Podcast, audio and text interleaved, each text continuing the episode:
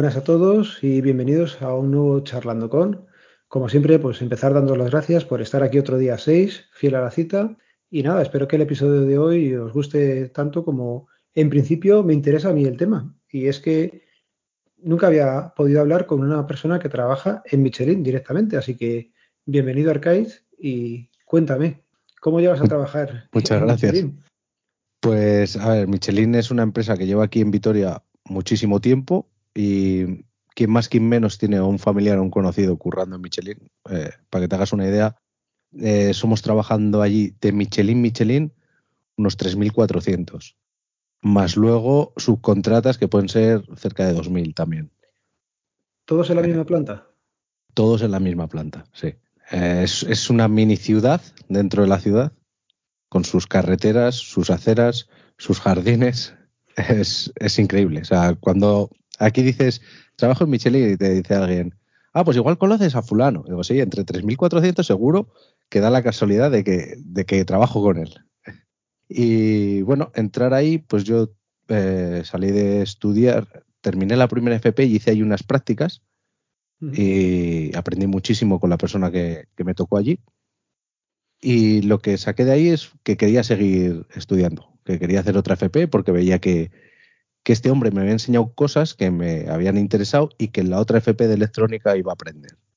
Entonces rechacé en un principio entrar a currar ahí porque me ofrecieron un contrato relevo que tenía que estar pues, cinco o seis años currando en, en producción y luego pasaría a mantenimiento. Lo rechacé por seguir estudiando. Una vez que terminé de estudiar, eh, la segunda FP encontré un trabajo también de eh, relacionado con la electricidad y la electrónica, de mantenimiento de semáforos, que cobraba bastante bien, estaba haciendo lo que me gustaba.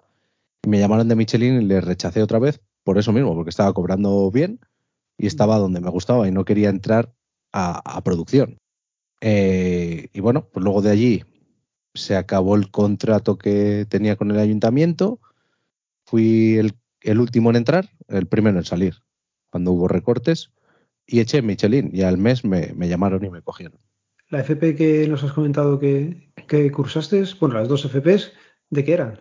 De electricidad electrónica, uno era sistemas de regulación y control automáticos, que así suena muy rebombante, y el ¿eh? otro era desarrollo de productos electrónicos. Yo siempre lo digo como uno es de electrónica grande y el otro de electrónica en miniatura. Pero bueno, eran todos esos relacionados con la electricidad y la electrónica. ¿Son, grados medios, grados superiores? Superiores, superiores. Ostras, pues bien. Y entonces empiezas a trabajar y conseguiste evitar la cadena de producción? No, no, no. En Michelin cuando entras, a no ser que seas ingeniero y entres a un puesto de calidad o, algo así, entras a chupar máquina, que en parte me parece, me parece bien porque aprendes eh, cómo funcionan las máquinas, cómo funciona la forma de trabajar, empiezas a comprender lo que sufre la persona que está en la máquina con las producciones y demás. Entonces luego cuando estás en mantenimiento, pues te pones un poco en su, en su pellejo. Yo por lo menos lo hago. E intentas actuar pues de la manera que te gustaría que hubieran actuado cuando estabas tú en máquina. Cuando estás en producción, ¿es un trabajo físico por lo que dices? ¿O entiendo que es un trabajo más físico? que...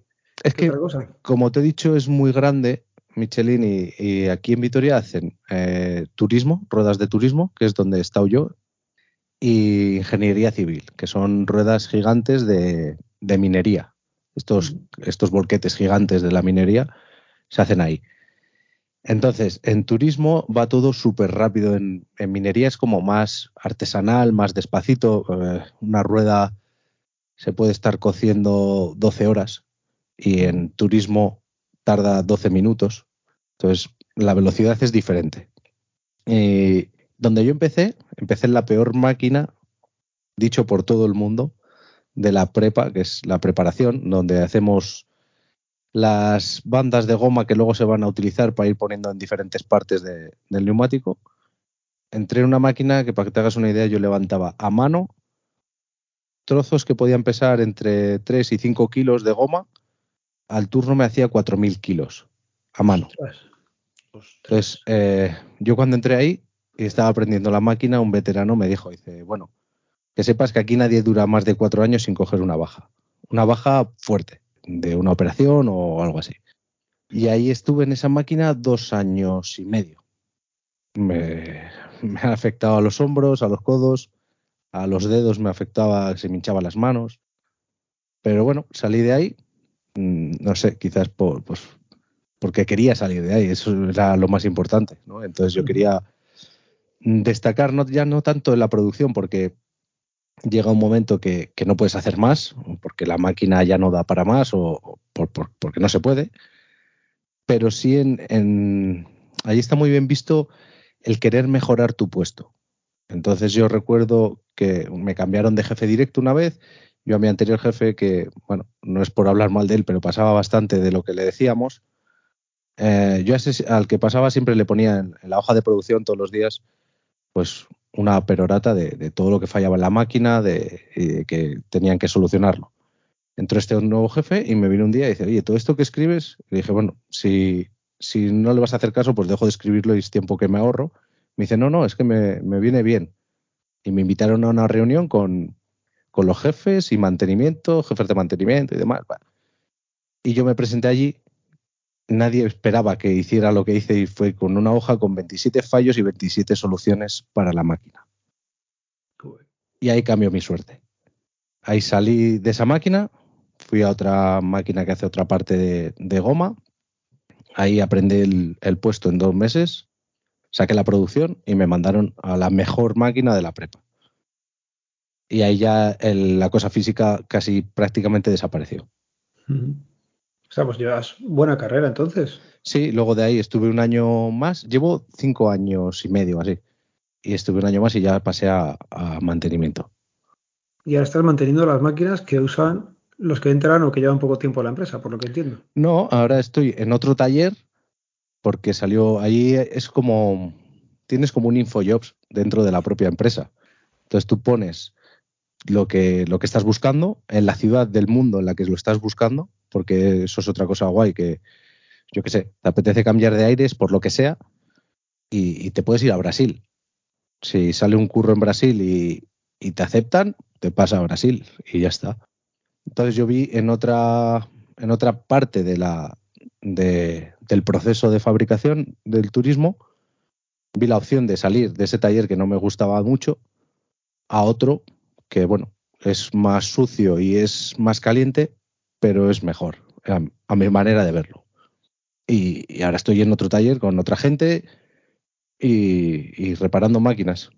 Arcaiz, cuando dices que es sucio y caliente, tengo que entender que, es sucio, que sales manchado y que hace más calor. Sí, eh, para que te hagas una idea, en verano, en los pasillos, con la climatización, podemos tener unos 25-30 grados. Son prensas de cocción, donde van las ruedas que se calientan a unos 140 grados. Entonces, cuando una prensa de esas se rompe, yo tengo que ir a una zona que está saliendo un calor de 140 grados. Entonces te puedes imaginar en verano lo que sudamos. Sí, sí. O si de bien, porque si no, madre mía. Oye, te voy a poner en un compromiso. Dime. Muy, muy rápidamente, explícanos cómo se hace una rueda. Porque claro, estás hablando de máquinas para hacer ruedas, pero vale. ¿qué hay que hacerle? Vale, mira. Eh, te voy a poner la fábrica de Vitoria, porque la fábrica de Vitoria, salvo la recogida de caucho, está todo. Vale. Te llegan unos camiones con caucho sintético y caucho natural y un negro de humo que se llama, que es, bueno, pues unas propiedades que tiene y además para dejar la goma negra como la ves en el, en el neumático. En ese taller se, hace la mezcla de gomas para diferentes partes de la rueda, cada una etiquetada, bueno, sin más, eso son historias de, la creación. Luego hay otro taller que es el de hilos y ahí se generan los hilos que van tanto en la, en la tela porque luego iremos a la tela, como en los laterales de la rueda, en lo que agarra la llanta. Y esos también generan para la rueda gigante que se hace aquí en Vitoria también. Luego pasamos a turismo o a ingeniería civil. Ingeniería civil no sé cómo va, creo que es muy parecido a lo de turismo, pero en gigante. Y entonces llegas a turismo y en turismo tienes diferentes zonas de preparación, que se llama. Eh, que es lo que he estado diciendo que era la prepa tienes eh, la parte de tejido, que es donde se hacen unas telas que se sueldan entre sí para hacer parte de la carcasa donde iría, donde va el aire, vamos a decir, ¿no? Lo que sujeta el aire. Es que sin, sin tener una rueda adelante y eso es un poco complicado. Pero, y luego tiene nombres técnicos y, napa carcasa y bueno, pero así a, grosso modo es eso. En, en, las telas pues se hace, se generan unos rollos que luego otra máquina se encargará de utilizar. Y en la parte de gomas de la preparación pues se hace tanto partes laterales de, para que nos hagamos una idea, de lo que va de la llanta hasta lo que apoya de la rueda, se hacen esas partes, partes que van internas para pegar otras gomas y, la banda de rodadura, gomas que se utilizan en lo que apoya la rueda. Luego de ahí pasamos a, a las Mac, que son unas máquinas que esto es prácticamente automatizado. El operario solo tiene que ir administrando elementos, materias primas, vamos a decir, lo que se ha generado en, la preparación, lo van metiendo y unos tambores que van pasando, pues le ponen los aros laterales que enganchan con, el, con la llanta. Sobre eso se pone la tela. Sobre esa tela se pone otra goma para pegar la goma siguiente. Sobre esa se pone otra tela. Y así. Y cuando termina eso, que es la carcasa, pasan a otro punto en el que se le pone la banda de rodadura y se pega todo. De ahí se envían todo esto por cintas de transporte, a donde estoy yo ahora, que es cocción, entonces te llega el neumático en crudo, vamos a decir, y ahí ya se mete en una prensa, pues con unas características de temperatura, presión y demás, para cocer la rueda. En este cocido se le da el dibujo de la banda de rodadura, todas las inscripciones que vienen en el lateral, con el logo de Michelin, el tipo de neumático que es, presiones y demás, fecha de fabricación, lugar de fabricación, y eso se envía a verificación. Y todas las ruedas, una a una, se verifican a mano. ¿Pero qué, verificáis a mano? Porque Yo no, lo, verifican los de los de esta, esta gente de, verificación. Verifican que no haya ninguna zona irregular, que la prensa haya cerrado bien y no se haya sobresalido la goma por un lado. Verifican que el neumático está en perfecto estado. Es una verificación visual, entiendo entonces. Visual y táctil. Vale. Y entonces, si está todo ok, se da para adelante y unos brazos robóticos las, las apilan en unas estanterías que luego se meten en camiones y se envían a, destino. Si está mal, se envía para otro lado y que puede ser para destruir esa rueda porque no está bien o si solo tiene algunas imperfecciones, se repara y se repara a mano. Y otra vez a enviar. qué curioso. ¿Cuánto se tarda desde que estás en prepa hasta que sale el neumático hecho más o menos? ¿Qué puede tardar? El proceso puede tardar un, día. Un día. Un día. No puedes tardar mucho porque la goma caduca. La Entonces, de la goma que tienes hecha, ¿no? Del principio hasta que llega el proceso. desde que sale de la primera máquina en la que estuve yo hasta que está el neumático hecho, no puede tardar más de una semana porque caduca. Curioso. Una semana, cinco días, por ahí anda. Eh, ¿Al día cuántos crees que hacemos en la de Vitoria? Pues me imagino que bastantes. Venga, te digo 15.000. 32.000. Ay, son, ¿eh? Ya, ya, me pasó con otro invitado que, también trabajaba. Sí, ya lo, oí. Y me quedé muy, muy corto, dije, así que ahora voy a tirar alto. Lo oí, lo oí. Es que a todo el mundo cuando le dices, eh, a mi mujer, por ejemplo, cuando, cuando le dije, ¿cuántas ruedas crees que hacemos en un día? Y me dice, 500.000. Digo, sí.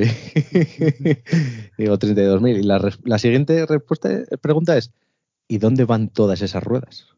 La misma que le hiciste al otro invitado. Que es, eh, ¿hay tantos coches? Yo es que me lo pregunto, porque claro, no es solo tanto en su situación como la mía, no es solo tu fábrica. Eh, de tu fábrica, de tu marca, hay más por el mundo, pero es que hay otras marcas por el mundo. Claro. Pero bueno, deben salir porque nadie fabrica para perder dinero, ¿no? Eso es. Oye, la típica pregunta yo creo que te la tiene que hacer todo el mundo. ¿Los pelitos esos de las ruedas? ¿Qué, esos son, son eventaciones. Eh, bueno, eso es porque el, molde, cuando se pone en la prensa, tiene unos puntos de fuga para que, para que agarre bien.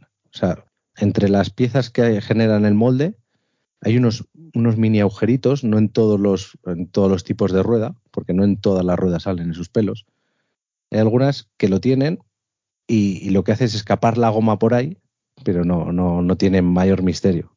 Ni utilidad ni nada. Nada, nada, nada. Por ejemplo, hubo una, una temporada que tuvieron que ir gente de aquí a Japón porque a los asiáticos parece ser que no les gusta los pelitos, que son de, poco pelo.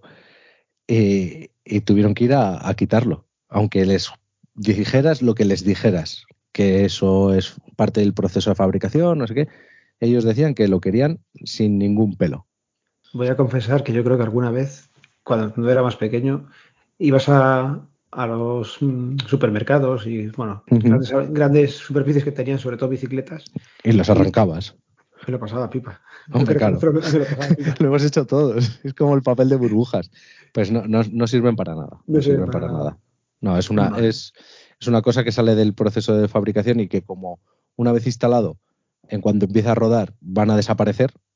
Eh, no, no merece la pena el perder el tiempo y el dinero en, en quitarlos. Es algo estético. El que no tenga pelos es algo estético. Vale. Otra que te quería preguntar. Dispara. esa es la típica, ya sabéis que siempre hay que preguntar por el tema del dinero. Más o menos, ¿en qué rango salarial te puedes mover? Mm, yo al mes me llega de la nómina a unos 2.000 euros, dependiendo de pues si he tenido más festivos, menos festivos, si, si he ido algún día extra, 2.000 vale. euros. El horario, por lo que me estás diciendo, creo voy a entender, no va a ser de lunes a viernes, va a ser un horario turnos, ¿no? No, yo estoy en quinto equipo, que es de es todo el año. Eh, hay ciertos festivos que se cierra por, por convenio, pero eso es todo el año, da igual lunes que domingo, y a turnos, mañana, tarde y noche. ¿La noche es larga? ¿La noche es corta? a, mí, a, mí, a mí me gustan las noches porque hay menos gente dando por culo. Suele en, todos los trabajos, sí.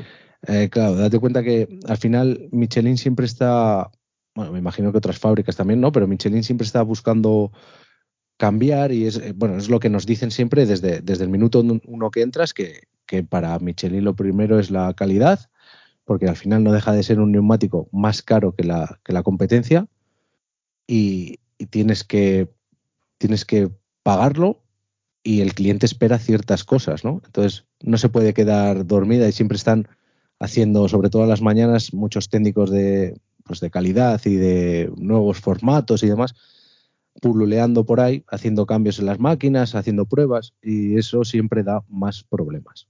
Hmm. Pero entonces la noche no hay jefes, no hay técnicos, es tranquila. Mm, vale. Lo que te preguntaba era si la noche es de 8 horas, entiendo que sí. ah, sí, sí, sí, es de 8 horas. ¿O son de, 8 también? No, no, es de 8 horas. Eh, los turnos son de 6 a 2, de 2 a 10 y de 10 a 6. Y a diferencia de tu otro invitado, que tenía toda la semana de un turno, nosotros tenemos un horario que se llama el antiestrés, que es dos mañanas, dos tardes, dos noches, cuatro días de fiesta. No está mal. Hay que trabajarlo, pero no está mal. A mí, a mí me gusta. Antes teníamos otro horario. Yo cuando entré estuve un año con ese horario que era em, seis noches, dos días de fiesta, seis tardes, dos días de fiesta, seis mañanas, ocho días de fiesta. Entonces vivías todo el mes para esos ocho días. Claro, si, si tu pareja o tus amistades están en Michelin en tu mismo horario, pues de puta madre, porque te puedes preparar unas vacaciones todos los meses, de una mm. semanita. Pero claro, si la gente de tu alrededor tiene trabajos normales de lunes a viernes, ¿de qué me valen a mí ocho días en los cuales eh, cinco son de lunes a viernes, luego el fin de semana y, y, un lunes de fiesta? No, yo lo prefiero así. Lo prefiero así. ¿Que habría horarios mejores? Por supuesto. Pero, pero bueno, es el que hay. Yo me noto más descansado desde que estoy con este horario. Puedo disfrutar más del chiquillo porque imagínate con tus hijos seis noches seguidas. No, no, los, no los ves porque estás reventado siempre. Ya. Es, eh, trabajar de noche es, es complicadete. Bueno, yo, yo creo que yo lo llevo bastante bien porque yo, por ejemplo, yo salgo a las 6 de la mañana, llego a casa, saco a la perra, eh, me tomo un café o lo que sea, leo las noticias en el móvil y me voy a la cama, pone a las 7 y cuarto, 7 y media. Yo luego me levanto, me obligo a levantarme entre las 11 y las 11 y media. Si tengo que ir a por el crío al colegio o hacer la comida o cosas de casa. Y luego me echo una buena siesta. Me echo una siesta de, de 3 a 6. Y al final, pues son esas 6, 7 horas que duermes repartidas en dos. y yo me encuentro mejor, porque así al día siguiente, ya cuando libro, mi primer día de librar, ya me levanto a las once y media y, es como que aprovechas más el día, aunque luego me eche una siesta de dos horas. Pero tengo la sensación de que aprovecho más el día. ¿Y el tema de alimentación te lo trastorna mucho los turnos, no? No, para nada. Eh, cuando estás de tarde, comer a las 12, pero es que yo de normal como a la una. O sea que tampoco, pues tampoco es tanta diferencia. Vale. ¿El ambiente de trabajo qué tal en la fábrica? Bueno, pues hay de todo. Ahora mismo en el equipo que estoy, en el taller en el que estoy, estoy muy bien. Eh, en el equipo que estaba antes en el otro taller también estaba muy bien. Tenía gente súper súper amable, súper amigable. De hecho, he hecho amistades, en, aunque yo no vaya al trabajo, como digo, siempre hacer amigos, pero si los hago, pues eso que me llevo, ¿no? Pero bueno, siempre hay, sobre todo con los equipos, cuando te das el relevo, si al compartir máquina, que si me has dejado la máquina mal, que si el otro te la dejas sucia, que si has hecho los códigos fáciles para llegar a la producción y ahora me como yo los malos, que si le has apretado a la máquina y has hecho más puntos y ahora nos van a pedir a los demás hacer los puntos que haces tú. Al final, fabricación es, una competición, tú contra la empresa, la empresa contra ti y, contra los compañeros. Ya ver. Tema seguridad, ¿es un sitio seguro, entiendo? Para mí sí lo es si cumples con, con, lo que se te pide, sí lo es. La verdad es que hace un dos, tres años, tres, sí, tres, cuatro años, hubo dos o tres muertes en, la fábrica. En algo de menos de dos años, que es, grave. Pero si luego miras, que nadie que me escuche piense que estoy del lado de la patronal, porque sería, sería absurdo, pero si miras luego los accidentes, eh, te das cuenta que siempre ha habido una negligencia. Por ejemplo, el último que hubo de uno de mantenimiento, eh, tuvo que salir la familia y los compañeros de equipo a decir que como era justo año de, de elecciones sindicales a decir que, no, que dejaran de inventarse mierdas, que no había sido culpa de la empresa, mm. que había tenido mala suerte. Y ya está. Pero luego ves otro, por ejemplo, que se pone debajo, pone con un, un puente grúa un molde que puede pesar 2.000 kilos, eh, no le encaja bien y solo se le ocurre ir debajo a darle golpes con una maza para que encaje. Claro, ya soltado del puente grúa, pues se le cayó encima y lo aplastó. Son cosas que, yo no haría. Y ves saltarse las, normas de seguridad, porque seguridades hay por todos los lados, que es que llega un momento que dices, es que no puedo realizar según qué trabajos porque es que porque saltan las seguridades. Pero es que no tienes por qué hacerlos. Entonces, pues tienes que perder un tiempo, pero claro, estamos siempre el tiempo, la producción, eh, Sí, te dicen, no, nadie te va a decir nada porque no llegues a la producción por un problema de seguridad. Claro, no me va a decir nadie nada, pero si no llego cuatro días y aunque y uno haya sido por la, por la producción por seguridad, seguro que algo me pasa. mucha gente piensa así, pero yo prefiero tener eh, estar en el paro y tener todos mis, mis dedos, mis brazos y mis piernas y poder abrazar a mi familia que, que no. Que llegar a producción, pues sí. Anécdotas así que se puedan contar o de fallos, de, fallos en, la cadena o alguna cosilla que a ver, yo, es que al final un, en una fábrica tampoco es que, es que lo voy a decir y es que suena muy feo, tío, pero es así. O sea, no pides ingenieros para, para una producción. o sea, con que sepas darle unos botones te vale. Y te forman y, y, a mí me han formado muchísimo, pero para el puesto en el que estoy ahora. Pero para producción, pues te ponen un mes con un monitor y luego con los compañeros te van poniendo en diferentes equipos y te van enseñando la máquina y, en dos meses y medio estás funcionando. O sea, tampoco es dos meses y medio estás funcionando solo, autónomo y casi haciendo la producción. Tampoco es que sea un, un, oasis de inteligencia, vamos a decir. Entonces hay, hay cosas que pues, pues te ríes, te ríes, pero, pero también te da pena, tío. Pues yo que sé, que se le caiga a un carretillero una bobina con que puede pesar la bobina con goma 500, 600 kilos y va rodando por el pasillo y solo se le ocurre a uno ponerse en medio para intentar pararla.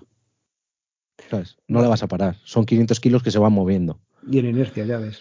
Eh, otra así graciosa, esta no la he vivido yo, pero me la han contado. Un tío que cogió un polipasto, fue a enganchar algo, le dio a subir y de repente polipasto? un polipasto es em, Claro, es que lo digo como si, si todo el mundo lo supiera. Eh, una cadena que baja con un gancho para coger pesos y que tú lo controlas con, un mando a distancia. Entonces tú enganchas el, con el gancho, enganchó lo que el elemento que quería enganchar, le dio a subir y se le había enganchado en el guante. Y empezó a subir para arriba. Y se quedó colgado como a dos metros. Y empezó a gritar, a gritar, a gritar. La, la gente llegó y lo primero que le dijeron, no le puedes dar para abajo porque tenía el mando en la mano. Pues el tío se había puesto nervioso, estaba colgado a dos metros de altura y lo último que pensó es, eh, si le doy para abajo, bajo. ¿Sabes? Pero bueno, cosas que pasan eh, pues, en todos los talleres. Oye, ¿cómo te ves eh, en un par de años? ¿Sigues ahí? ¿Quieres moverte? Sí, no, no, no. Yo, a ellos, mm, yo soy muy de, de, estar en un mismo sitio, no, no me voy moviendo de lado a lado. En el anterior sitio que estuve, estuve siete años y estaba a gusto hasta que empecé a dejar de estar a gusto, ¿no? Pero aguanté por el hecho de que sabía que me iban a echar a mí y pues no me iba a ir yo, sabiendo que en medio año me iban a echar. Entonces, pues bueno.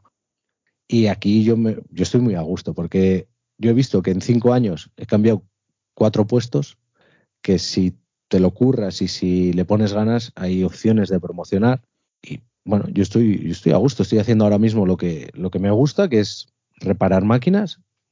También te digo que si hubiera estado 20 años en producción, pues no sé si hubiera aguantado. Al final es, una, es un machaque, pero bueno, ahí la gente aguanta también. Es que al final es una estabilidad. Eh, Michelin da aquí una seguridad de, empleo, ¿sabes? Que no te da, no te da otra, otra empresa. Entonces yo me, yo me veo, yo me veo en cinco años, no sé si en el mismo puesto que estoy ahora o en otro lado, pero me veo dentro de Michelin, sí. Es lo que te iba a preguntar, ¿ya tienes echado el ojo a otro puesto? No, no, no, no, no, para nada, no. Yo ahora mismo, por ejemplo, aquí, cuando, es que esto también es un poco, es un poco diferente a lo que se pueda pensar la gente, ¿no? Yo estaba en producción y bueno, pues una nueva jefa que tuve me preguntó, pues en esta, cuando cogió el puesto, pues nos iba llamando a cada uno, pues preguntándonos sobre nuestra vida, sobre inquietudes, no sé qué. Y pues una de las preguntas fue coger mi currículum y decir, y, todos estos estudios y esta experiencia que tienes tú, ¿por qué no has echado al mantenimiento? Digo, porque nadie me ha dicho nada. Dice, vale, pues te voy a apuntar a las pruebas profesionales. Para optar a mantenimiento, primero te haces un examen. Mm. Un examen para ver si estás capacitado para optar. O sea, ya no para que te den el puesto, solamente para optar. Entonces hice las pruebas, me dijeron que estaba, que había probado bastante bien, y a la espera de que saliera algún puesto yo apuntarme. Salió un puesto, me apunté, eh, vino el jefe de, mantenimiento de esa sección, que es la que estoy ahora, a hacerme una entrevista como si fuera un proceso de selección otra vez en la misma, en la misma empresa, pero como si fuera un proceso de selección de otro trabajo. Le gusté, le encajaba mi perfil eléctrico electrónico con el futuro que iba a tener el taller, aunque ahora mismo no es tan eléctrico y electrónico, y, me cogió.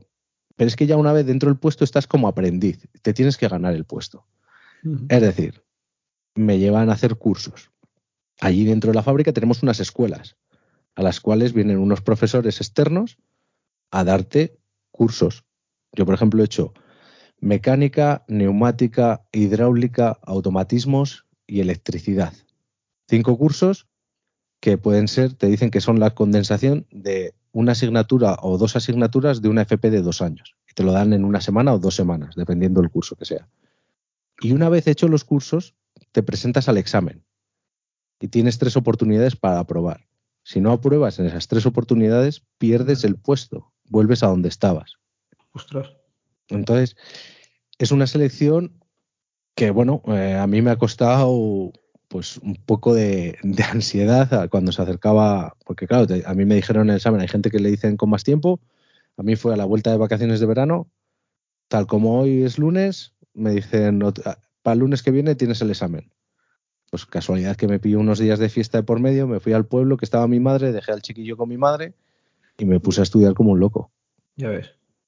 Y aprobé a la primera con el tema de Fórmula 1 y eso de neumáticos, que también está como muy asociado, ¿tenéis algo o hacéis algo o no, hay nada? No, no, no, aquí no se hace nada y, motos tampoco. Aquí no, en Vitoria no, no hacemos nada de eso. La pregunta que también te hacen mucho es por qué Michelin dejó la Fórmula 1. Y la respuesta que te dan desde allí, que dieron en, en comunicado de prensa, es que cuando la Fórmula 1 quiso tener solo un fabricante, se lo ofrecieron a Michelin y Michelin no le interesaba porque lo, que le interesa es la competición, ¿sabes? El competir contra otra marca por ver quién es el mejor y, mejorar, porque luego al final, aunque te parezca absurdo, lo que se lleva ahí a esos sitios tan extremos, luego se ponen en, eh, los neumáticos de calle. Son tecnologías que se aprenden y, que se utilizan. Claro, si no tienes competencia no vas a, claro, innovar tanto. No, no innovas. Y entonces, pues bueno, pues sí, es publicidad estar en la Fórmula 1, ¿no? Me imagino que, les vendrá bien, pero, pero visto de esa manera, también es la historia que te cuentan ellos, ¿eh? A ver, a ver si es verdad o no es verdad. Oye, pues me has descubierto un mundo bastante curioso. Apasionante, ¿no? Apasionante.